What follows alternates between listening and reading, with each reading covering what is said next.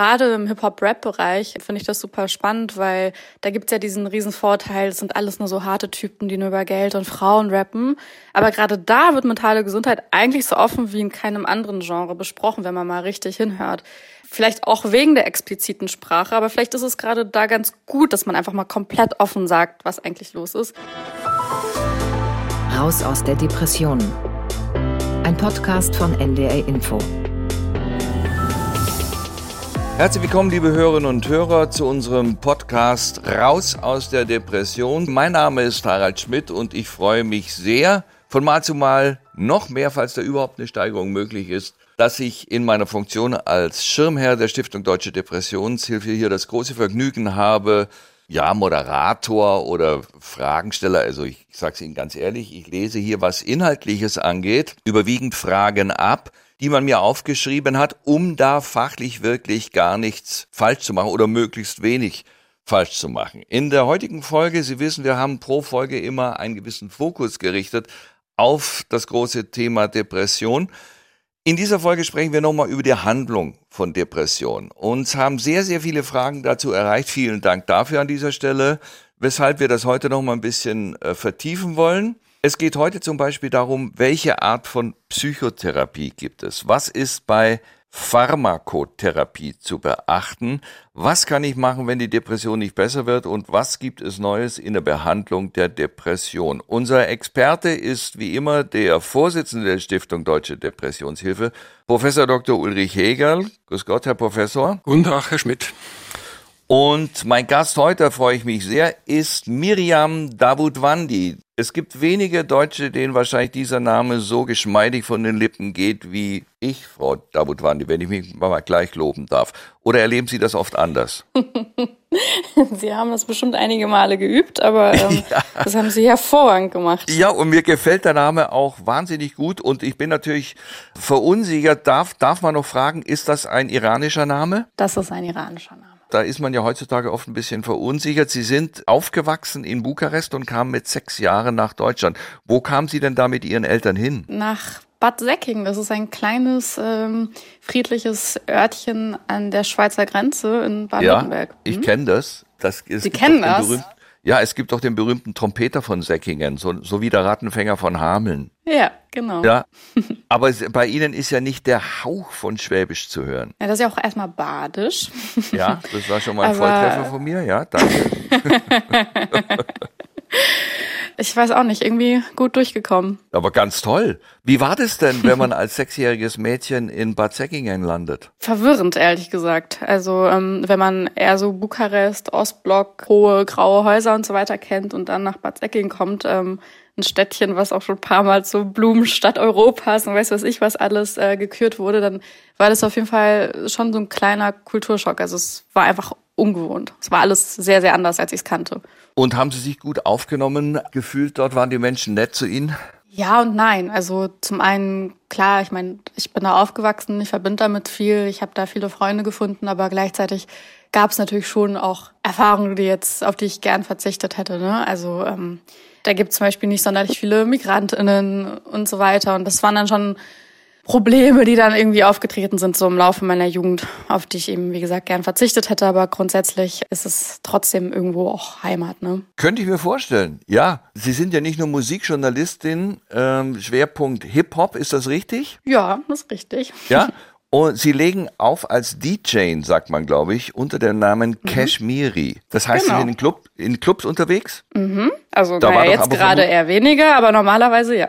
Eben. Wie, wie, wie haben, was haben Sie dann gemacht in der ganzen äh, Lockdown-Zeit jetzt? Naja, ich habe ja das Glück, dass ich eben durch das Journalistische ganz gut über die Runden gekommen bin. Und ähm, um jetzt äh, hier Eigenwerbung zu betreiben, ich habe einen Podcast rausgebracht, der Überraschung ja. äh, das Thema mentale Gesundheit behandelt. Das war äh, so die Hauptaufgabe in der Corona-Zeit. Der Titel des Podcasts ist Danke gut. Genau. Ja, wahrscheinlich die Antwort auf die Frage, und hallo, wie geht's? Hm, ja? Die Standardantwort.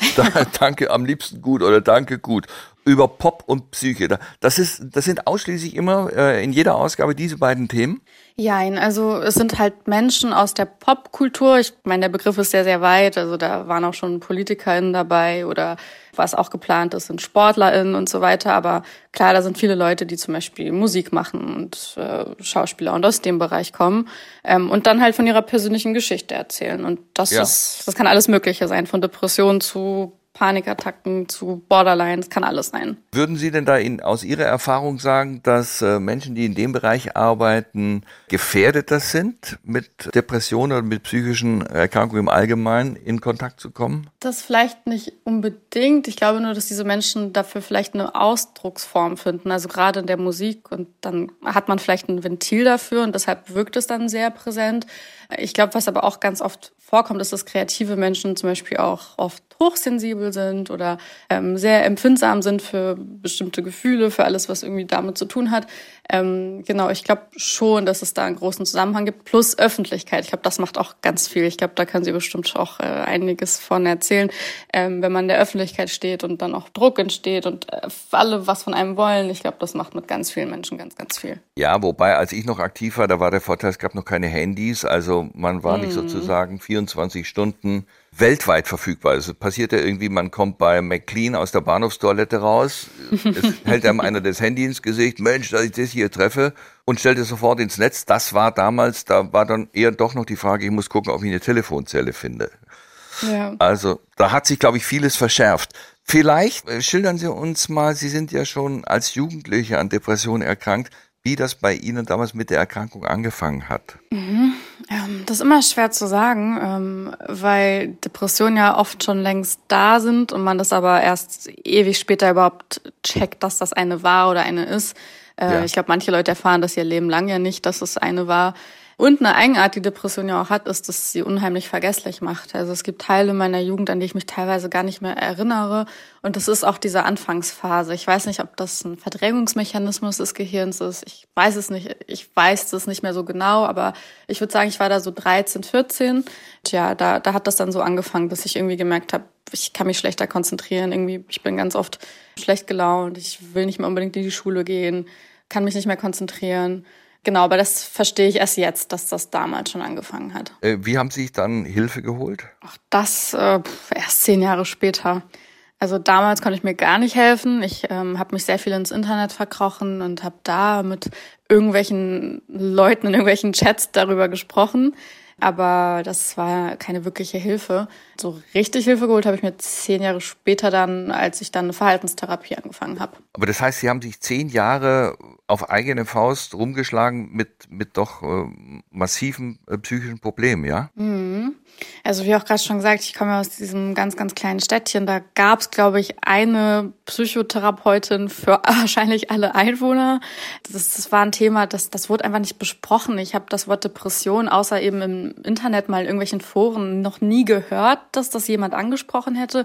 Ich wusste einfach nicht, was das genau ist, was da mit mir passiert. Plus, ich hätte auch nicht gewusst, wo ich mich hinwenden soll. Deshalb, ähm, ja, es hat ewig gedauert. Da war ich erst im Studium und habe erst Freunde gefunden, die dann auch Erfahrungen gemacht haben. Vorher hatte ich echt gar keine Ahnung. Konnten Sie denn mit denen, Ihren Eltern drüber sprechen? Nee, auch nicht wirklich. Also die haben natürlich auch gemerkt, irgendwas stimmt nicht. Aber genau, meine Eltern sind auch Arbeiter, die haben, äh, würde ich sagen, nicht das einfachste Leben gehabt, haben sehr viel eigene Probleme gehabt, waren von morgens bis abends ackern und ich glaube, das kennen ganz, ganz viele, dass wenn man erst um 22 Uhr dann vom dritten Job nach Hause kommt, dass man keine Kapazitäten hat für die eigene Psyche und da selber sehr viel verdrängt, geschweige denn irgendwie für die Psyche anderer. Also ich glaube, meine Eltern sind super Leute, super, super liebevolle Menschen, aber ich glaube, auch durch ihre eigene Erziehung, das war einfach nie ein Thema, so dass sie das irgendwie erkannt hätten an irgendwelchen Symptomen oder so. Kommen vielleicht aus eher aus so einer Vorstellung, dass man sich zusammenreißen kann und einfach mal, wenn wenn ich mir die Biografie vorstelle, was ihre Eltern dann auch hinter sich gebracht haben, bis dann der Weg in Bad Säckingen zumindest mal zu einem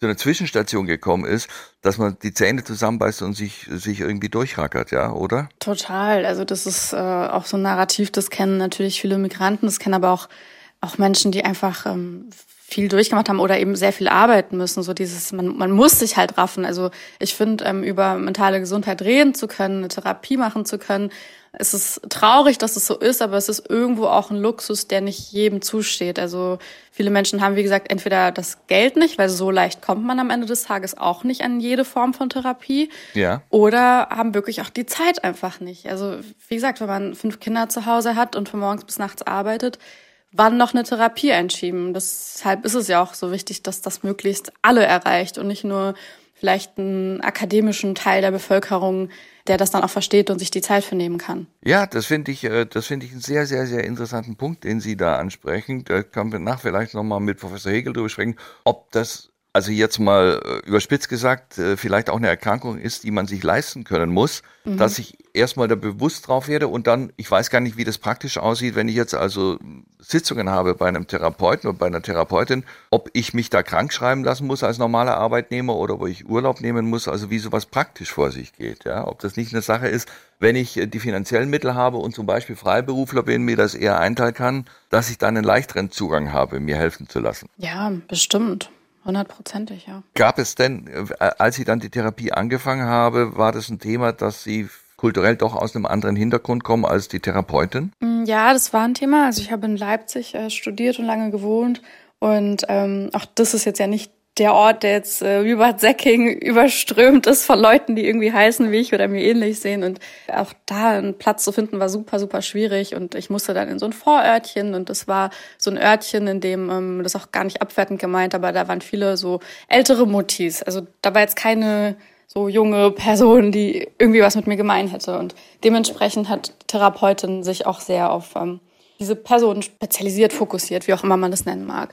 Genau, deshalb war das schon auch für sie so ein, okay, so die Anliegen, mit denen du herkommst und alles, was du erzählst, ist es auch für mich neu. Und genauso war es für mich auch schon oft mühsam, viele Dinge noch mehr erklären zu müssen und auch doch auch immer wieder sich erklären zu müssen, dass manche Dinge schon kulturell vielleicht auch bedingt sind, manche wieder nicht. Aber ich muss sagen, mir hat das schon sehr geholfen, ähm, weil sie mich oft aber auch wieder so ein bisschen runtergebracht hat und mich oft hat rationaler denken lassen, wenn ich zum Beispiel dachte, ja, aber meine Eltern, die haben doch das und das erlebt und kulturell ist doch dies und das, dass sie dann gesagt hat, nee, das ist jetzt egal. So, die Psyche sieht in dem Moment jetzt nicht deine Kultur, die sieht jetzt nicht äh, irgendeinen Background, sondern wir kümmern uns jetzt darum und wir entschuldigen nichts mit irgendeinem Hintergrund und das hat schon auch geholfen. Aber es war schon so ein Einspielen und miteinander warm werden müssen über Monate. Aber im Endeffekt hat es dann doch irgendwie geklappt. Wie lang sind Sie da insgesamt hingegangen? Ich glaube, ich war da so über zweieinhalb Jahre. Und dann war es vielleicht unterm Strich ganz hilfreich, dass die Therapeutin von der, ich meine es natürlich auch nicht abwerten von der Sicht auf ältere Muttis, eher kam, weil sie dann einfach sagt, lass mal auch mal fünf gerade sein und wir lassen jetzt ganz viel weg, was konkret mit der Situation nichts zu tun hat. Also das wirkt auf mich wie jemand, der eine große pragmatische Erfahrung auch hat. Ja, total. Also wie gesagt, manche Dinge muss man vielleicht auch nicht immer pathologisieren. Ähm, viele Erfahrungen, die man macht, sind irgendwie blöd, aber nicht alles muss unbedingt zwangsläufig dann auch mit Psyche zu tun haben. Und genau, also da auch so ein Pragmatismus und eine Rationalität reinzubekommen, kann schon auch helfen. Also ist es, glaube ich, einfach so ein Balanceakt. Es ist auch für Therapeutinnen super schwer. Die ist es ja auch nicht einfach. Da sitzt ja jedes Mal ein Individuum vor ihnen, alles mit zu bedenken. Aber ich glaube, ähm, Therapie ist auch irgendwo Kompromissschließung, auch zwischen Therapeut und der Person, die behandelt wird. Ja, es gab ja auch in so einem frühen Woody Allen-Film die Situation, wo der Therapeut einfach während der Therapie aus dem Zimmer ging und der Patient hat es gar nicht gemerkt, weil er auf der Couch lag und dann kam er am Schluss wieder rein, hat dem Patienten allem Recht gegeben. ja. Also wahrscheinlich eine überspitzte Situation. Aber mhm. ich kann mir schon vorstellen, dass es nicht einfach ist, da die richtige Ansprechpartnerin, den richtigen Ansprechpartner zu finden. Äh, was haben Sie denn in Leipzig studiert? Äh, Medien- und Kommunikationswissenschaften und Politikwissenschaft. Und Musik ist dann aber doch unterm Strich ihr großes, ja, kann man sagen, Lebensthema ist vielleicht so hochgehängt, aber das Zentrum von dem, was sie arbeiten. Ja, ja? schon. Ja, doch, man kann schon Lebensthema sagen. Das war schon immer vorhanden und äh, ist ja auch dann schnell zu meinem Job auch geworden. Spiel, ja. Spielen Sie auch selber ein Instrument? Ja, ich spiele Klavier. Ah, und wie war da der Unterricht? Nicht mehr sonderlich gut, aber Wie war der Unterricht? War der klassisch mit auch mal eins auf die Finger oder sehr verständnisvoll, spiel doch ein Fiss, wenn du es empfindest? Also es fing an mit so ganz klassisch Horrorvorstellungen, Volkshochschullehrer, der ähm, einen auch mal anschreit und äh, ein bisschen auf die Finger haut. Ja. Aber da hatte ich gar keinen Bock mehr auf den und habe Riesenglück gehabt, dass eine Straße weiter ähm, eine super liebe Lehrerin war, der ich einfach, also ich komme ja vor allem, wie Sie auch schon gesagt haben, aus dem Hip-Hop-Rap-Bereich und ich ja. habe dann irgendwann keine Lust mehr gehabt auf diese ganzen Klassiker und habe dann einfach mal meine Musik mitgebracht und dann hat die einfach, weil sie so ein gutes Gehör hat, diese Rap-Songs sofort in Noten umgewandelt. Dann haben wir diese Rap-Songs auf Klavier gespielt.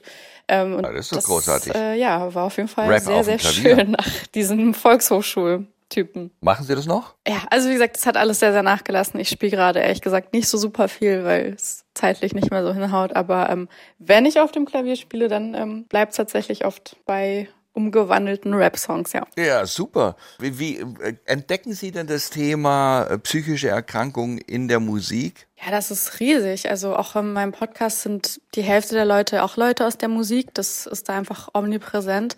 Gerade im Hip-Hop-Rap-Bereich ähm, finde ich das super spannend, weil da gibt's ja diesen riesen Vorteil, es sind alles nur so harte Typen, die nur über Geld und Frauen rappen. Aber gerade da wird mentale Gesundheit eigentlich so offen wie in keinem anderen Genre besprochen, wenn man mal richtig hinhört.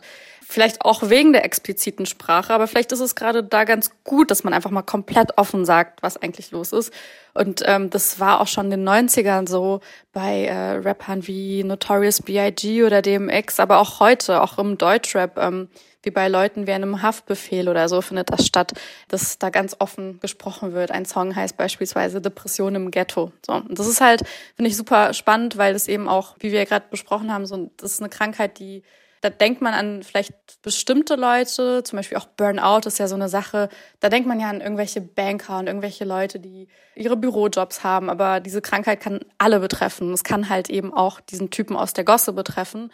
Und dass er darüber rappt, finde ich super, super spannend und eben auch super hilfreich für Leute, die dann eher zu solchen Leuten aufsehen können. Ah, das finde ich äh, extrem interessant, weil mir das natürlich völlig entgangen ist, weil wir sich vielleicht vorstellen können, jetzt Hip-Hop oder Rap nicht mehr meine Musik ist, aber dass da, äh, ich wüsste jetzt nicht, ob in Volksmusik oder Schlager das Thema Depression oder psychische Krankheiten angesprochen werden, ist mir zumindest entgangen. Mir auch. Aber ja, Sie sagen also, nicht mehr. Das heißt, das war mal das Thema. Äh, nein, also als das, als das aufkam, als das Aktuelle war, hatte ich mich eigentlich mhm. schon entschieden und dann für mich auch realisiert, dass eigentlich die Popmusik für mich mit dem Tod von Freddie Mercury endet. Hm. Ja. Was und seitdem keine Musik mehr gehört. Doch, doch, doch. Und ich kenne natürlich auch Namen wie Haftbefehl oder, oder Six Nine. Aber das ist definitiv sehr, sehr, sehr weit weg von mir und meiner Welt. Ja. Ich finde das aber auch äh, eine befreiende Erkenntnis. Ich fände es anstrengender, wenn ich mit 63 Jahren so tun würde, als würde ich mich das wahnsinnig neugierig machen oder als hätte ich auch mit der Ästhetik, die damit verbunden ist, was zu tun. Ja. Aber ich meine, genau deshalb ist es doch so spannend, dass eben auch, wenn wir über Depressionen sprechen, dass die Krankheit halt echt von niemandem Halt macht, dass es in ihren Kreisen passiert, dass es in meinen Kreisen passiert, dass es in den Kreisen von einem Haftbefehl passiert und dass ja, alle ja. dann irgendwie ihren Umgang mitfinden. So. Wobei meine Kreise, das hört sich so so quasi elitär an. Das ist, glaube ich. Das meinte ich so gar nicht. Das, da, das doch, doch, doch. So Sie haben völlig recht. Da ist aber, glaube ich, ähm, ich darf das sagen, weil es ja meine Kreise sind dass man das Gefühl hat, morgen schon mal ein Fläschchen aufmachen könnte, über trübe Stunden hinweg helfen. Ja, mhm. ich will mhm. damit aber um Gottes Willen keinen Zusammenhang herstellen. Das muss man ja heute immer alles verdeutlichen zwischen alkoholkranken Menschen und äh, an Depressionen erkrankten. Ich will nur sagen, dass die, die sozusagen die Kernwählerschaft der Grünen, 60 plus mit Lastenfahrrad, vielleicht in ihrer Musik das Thema nicht so repräsentiert findet, wie es die Fans von Hip-Hop und Rap tun. Wow, jetzt habe ich gerade noch die Kurve gekriegt, einigermaßen. Das können ja, wir in Ihrem Podcast alles so. detaillierter besprechen, ja? Sehr gerne. Aus meiner Sicht war das äh, ein, ein äh, wahnsinnig schönes Gespräch mit Ihnen. Ähm, ich habe doch viel äh, von Ihnen erfahren. Gibt es noch etwas, was Sie vielleicht abschließend den Hörerinnen und Hörern sagen wollen? Oder Sie können auch gerne mal darauf hinweisen, was demnächst bei Ihnen im Podcast Danke gut thematisch ansteht? Ehrlich gesagt nichts, weil über mentale Gesundheit zu sprechen ist als Betroffene auch extrem anstrengend. Dementsprechend kommt ab heute eine Sommerpause. Also ich werde jetzt erstmal mich zurücknehmen. Ich glaube, das ist auch vielleicht wichtig, auch Leuten mitzugeben. Ähm, auch Ihr Podcast hat ja die Aufgabe zu entstigmatisieren, Leute auch zu motivieren, sich zu informieren, sich zu kümmern. Aber ich glaube, es ist auch vollkommen okay, auch als aufgeklärter Mensch, der darüber sprechen möchte, auch mal zu sagen, hey, Es gibt Phasen, da möchte ich mich damit nicht befassen, da möchte ich auch mal nicht über meine Depression reden. Da ist es auch okay, auf die Frage, wie geht's mit Danke gut zu antworten. Genau, und deswegen ist bei mir jetzt gerade auch mal ein Päuschen, aber es wird irgendwann weitergehen und dann, dann werden wir schon sehen, was kommt. Toll. Dann wünsche ich Ihnen einen tollen Sommer und ich freue mich, wenn wir uns in Ihrem Podcast sehen. Danke. Ich mich auch. Danke Miriam auch. Davutwandi, alles Gute. Dankeschön. Danke, Herr Professor Heger. Ja, Herr Schmidt. So, ich nehme an, Sie haben interessiert zugehört und äh, sind hoffen. Ich, ich, ich stelle Sie noch mal kurz vor für die Herrschaften, die uns heute zum ersten Mal hören. Professor Hegel, Vorstandsvorsitzender der Stiftung Deutsche Depressionshilfe. Langjährige Erfahrung in der Behandlung psychisch erkrankter Menschen und hat außerdem die Senckenberg-Professur an der Klinik für Psychiatrie der Goethe-Universität in Frankfurt am Main inne. Ich bin heute nicht allzu sehr auf allzu dünnes Eis gewandelt, Herr Professor Hegel, und zu sehr an falschen Kombinationen und Bezügen vorbeigeschlittert. Stichwort Thema Alkohol und Depression. Ja, da gibt es keine sehr, sehr enge Beziehung, aber trotzdem sind Menschen, die jetzt Alkoholprobleme haben, überzufällig häufig auch an einer Depression erkrankt. Aber das ist, ist keineswegs so, dass die Alkoholabhängigkeit regelhaft in eine richtige Depression einmündet. Ja, da ist, wie gesagt, das Thema meine Kreise aufkam und ich dann so vor dem geistigen Auge ein paar Vertreter meines Kreises vorbeiziehen sah, dann äh, war das so ein erster Einfall, aber ich hoffe, ich konnte es noch richtig stellen, dass es hier fern von mir ist, äh, irgendjemand diskriminieren zu wollen. So, wir haben das ja jetzt gehört. Da war die, die Therapeutin, die zunächst mal auf eine andere Klientel fixiert war, als auf die Altersgruppe und äh, Berufsgruppe von Miriam Davutwandi. Welche Arten von Psychotherapie gibt es denn für die Depressionsbehandlung? Was muss ich da wissen als Patient, der Hilfe sucht? Ja, Frau Davutwandi hat ja eine Verhaltenstherapie bekommen. Äh, da ist das Verfahren die kognitive Verhaltenstherapie. Das ist eines der Richtlinien Psychotherapieverfahren. Das heißt, das sind Verfahren, die auch von den gesetzlichen Krankenkassen erstattet werden, wo man nicht selber bezahlen muss, wenn es angeboten wird von einem psychologischen Psychotherapeuten oder einem entsprechenden Facharzt, also einem Psychiater. Es gibt weitere Richtlinien Psychotherapieverfahren. Das sind dann zwei Verfahren, die auf die Ideen von Freud zurückgehen. Das ist die Psychoanalyse und das tiefenpsychologisch fundierte Gesprächstherapie. Und seit 2018 gibt es noch die systemische Therapie, die auch zugelassen ist und auch erstattet wird von den Kassen. Bei allen diesen Verfahren hat man eben geguckt, gibt es denn genügend Studien, die zeigen, dass diese Verfahren auch wirken. Man muss allerdings sagen, dass das Verfahren, das mit Abstand die besten Wirksamkeitsbelege bei der Depression hat, das Verfahren der kognitiven Verhaltenstherapie ist. Also das ist das Verfahren, das hier die besten Belege hat und ein Verfahren, das relativ pragmatisch ist, wo man guckt, wie ist der Tage, wie ist die Tagesstrukturierung, äh, neigt man jemand dazu, sich zu überlasten, sollte man ihn empfehlen, hier auch Angenehmes und Erholsames mit einzubauen in den Wochenplan.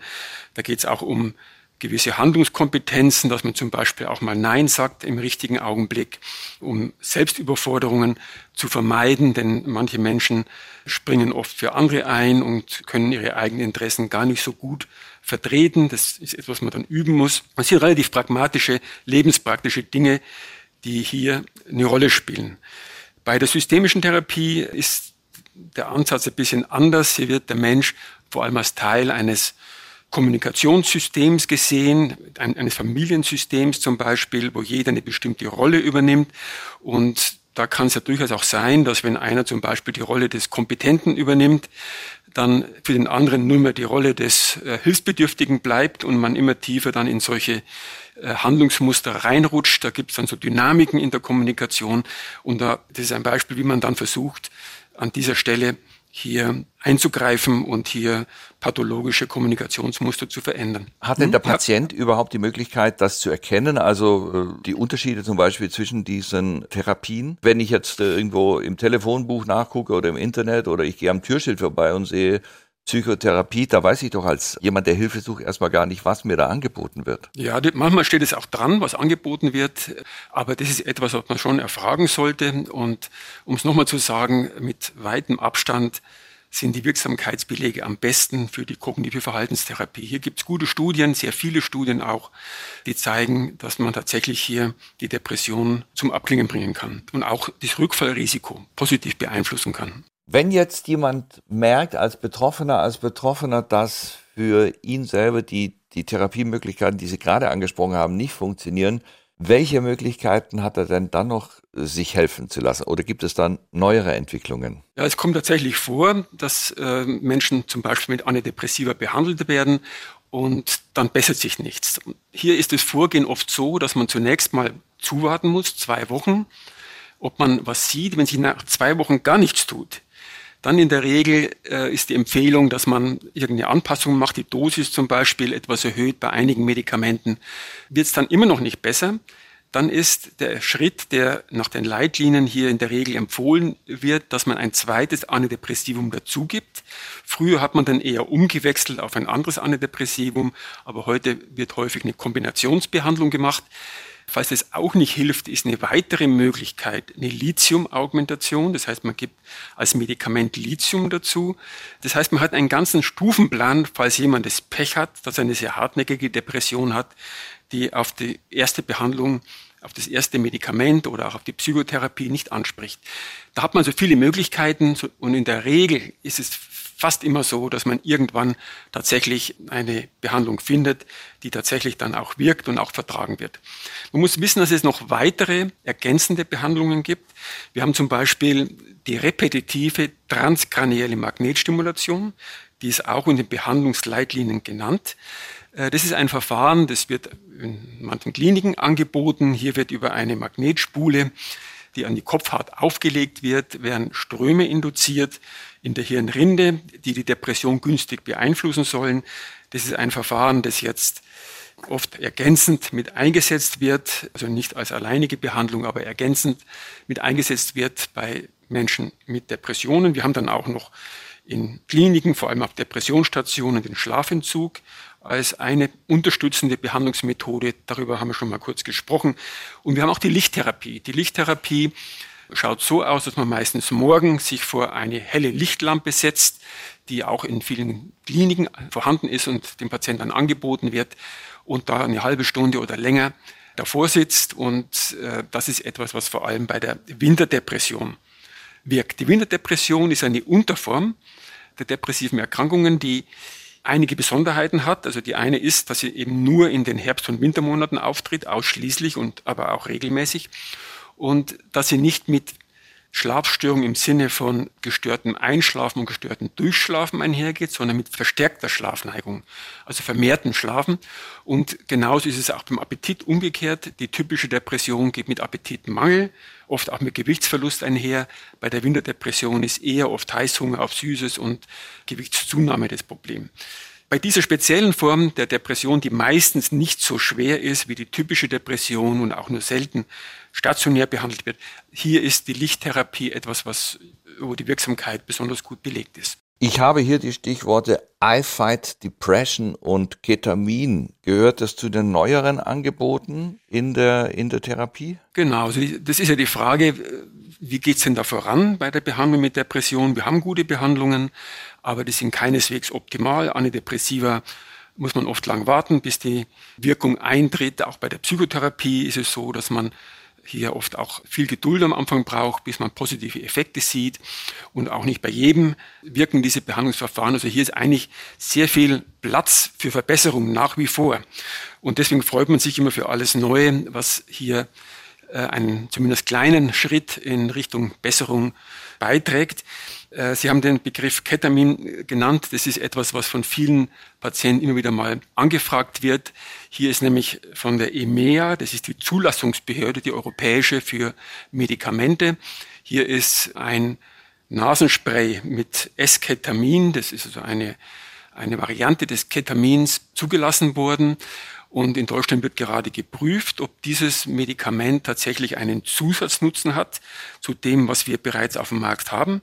Und nur wenn dieser Zusatznutzen tatsächlich gezeigt werden kann, dann würde von der Behörde in Deutschland äh, dann auch die Erstattung ermöglicht über die Kassen. Das ist ein Prozess, der gerade läuft.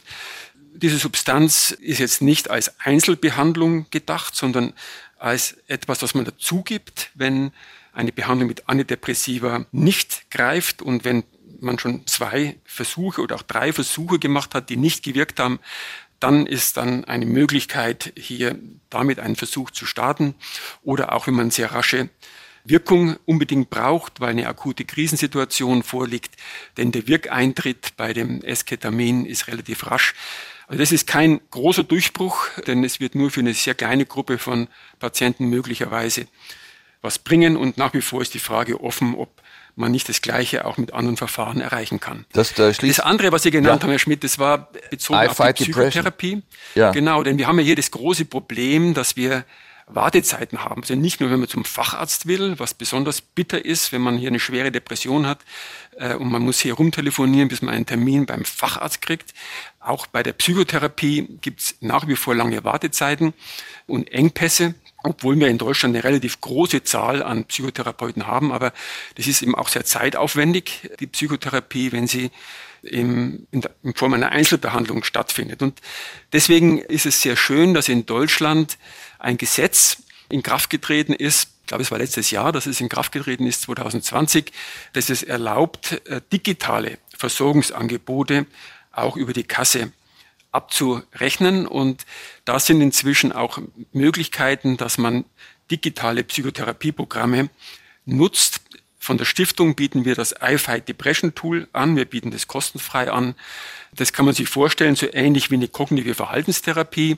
Der Patient kann sich hier mit seinem Tablet, wo er auch will, zu Hause vom Laptop, durch verschiedene Arbeitspakete durcharbeiten, die ganz ähnlich sind wie das, was in einer Face-to-Face-Psychotherapie gemacht wird. Wichtig ist aber, dass diese Angebote professionell begleitet werden. Das mhm. heißt, der Hausarzt zum Beispiel, der einen Patienten hat, der seiner Meinung nach eine Depression hat, dem kann er den Zugang geben zu diesem IFI Depression Tool und der Patient kann sich durcharbeiten, aber der Arzt muss dann beim nächsten Termin nachfragen, ob es denn gewirkt hat und ob alles verstanden ist und ob es Probleme gibt. Denn ohne diese Begleitung wirken diese Programme nicht und wenn man aber diese Begleitung anbietet, dann zeigen Studien, dass sie eine ähnlich gute antidepressive Wirkung haben wie eine Face-to-Face-Psychotherapie. Das ist in Meta-Analysen sehr klar gezeigt worden. Die sind auch nicht ein bisschen schlechter, sondern es geht eher in die Richtung, dass sie genauso gut, wenn nicht sogar etwas besser als die Face-to-Face-Psychotherapie sind, diese Programme. Also das ist eine Möglichkeit. Wir bieten unser IFI Depression Tool jetzt nicht als Alternative an für eine Face-to-Face-Psychotherapie, denn das ist schon noch was anderes, wenn man jemand gegenüber sitzt, den man in die Augen sehen kann. Und manchmal ist es auch so, dass man erst beim Rausgehen oder bei einem Gespräch, dass man vielleicht außerhalb der Sitzung oder beim Verabschieden führt, dass man dann oft noch Informationen kriegt, die sehr wichtig sind oder vielleicht auch Hinweise, dass es vielleicht krisenhaft sogar zur Zeit ist und der Mensch in Suizidgefahr ist. Solche Dinge werden natürlich leichter verfehlt und übersehen, wenn das Ganze nur mit dem Computer stattfindet. Also deswegen sehen wir das nicht als eine echte Alternative an, sondern als eine Ergänzung zur Pharmakotherapie und Face-to-Face-Psychotherapie. Das beantwortet auch eine Hörerfrage, die wir haben von Kata. Wie gut unterstützen Therapie-Apps wirklich? Ich denke, das ist damit äh, doch äh, sehr weitreichend von Ihnen beantwortet, oder? Ja, genau. Sie sollten begleitet sein. Das ist wichtig. Professionell begleitet sein. Sehr, sehr wichtig. Und ich denke, es sollte auch Programme sein, die von Fachleuten äh, entwickelt worden sind. Bei denen, die jetzt eine Zulassung bekommen haben, die abgerechnet werden können, bei diesen digitalen Psychotherapieprogrammen ist auch eine gewisse Qualitätskontrolle wurde auch geguckt, ob es zumindest etwas Belege gibt, dass diese Programme antidepressiv wirken. Da würde ich gleich nochmal eine zweite Hörerfrage. Manekine Kosimba fragt, ich würde gerne mehr zu CBASP und Esketamin wissen. Esketamin haben Sie ja gerade schon gesagt. Äh, CBASP, was ist das? Ja, das heißt Cognitive Behavioral Analysis System of Psychotherapy. Das ist eine ganz spezielle Psychotherapieform, die jetzt nicht zu den Richtlinien Psychotherapieverfahren gehört, die im Grunde eine Mischung aus verschiedenen Psychotherapieprinzipien darstellt, von der kognitiven Verhaltenstherapie, auch analytische Anteile, auch systemische Anteile, die speziell entwickelt worden ist für Menschen mit chronischen Depressionen, wo es sehr darum geht, bestimmte Kommunikationsmuster, die man von klein auf äh, sich angewöhnt hat, vielleicht weil es in, in der Umgebung einen Menschen gab, der ja nicht sehr positiv mit einem kommuniziert hat. Da hat man sich dann gewisse Dinge angewöhnt, die dazu führen, dass man immer wieder auch negative Reaktionen bei anderen provoziert durch sein Verhalten, ohne das genau zu verstehen, warum die Menschen immer so auf einen reagieren. Und das sind so Dinge, die versucht man da bewusst zu machen und auch zu verändern. Äh, also es ist etwas, was etwas persönlichkeitsnah ist, diese Behandlung, als zum Beispiel die kognitive Verhaltenstherapie. Das ist ein Verfahren, wo es eine große Studie gibt, die gezeigt hat, dass es antidepressiv wirkt, aber insgesamt sind die Wirksamkeitsbelege hier nicht so deutlich wie zum Beispiel bei der kognitiven Verhaltenstherapie. Dann vielleicht, vielleicht ist noch ganz interessant ja, zu wissen, bitte. wenn man jetzt mal an neuere Entwicklungen denkt, ja. dass ich davon überzeugt bin, dass wir lernen müssen, die ganzen Daten, die wir ja permanent produzieren mit unserem Handy oder wenn jemand irgendein Wearable, ein Wearable hat, Fitbit oder irgendwas in dieser Richtung. Diese ganzen Daten, die wir permanent produzieren, allein mit der Eingabe in der Tastatur, äh, mit dem, was wir reden, welche Apps wir anschauen auf unserem Handy, alle diese Dinge, diese ganzen Informationen, die sollte man lernen in der Zukunft zu nutzen, um mehr über seine eigene Erkrankung in Erfahrung zu bringen und damit besser umzugehen. Denn es ist sicher so, dass man an diesen ganzen Daten sehr gut erkennen kann, ob ich jetzt zum Beispiel gerade in eine Depression rutsche.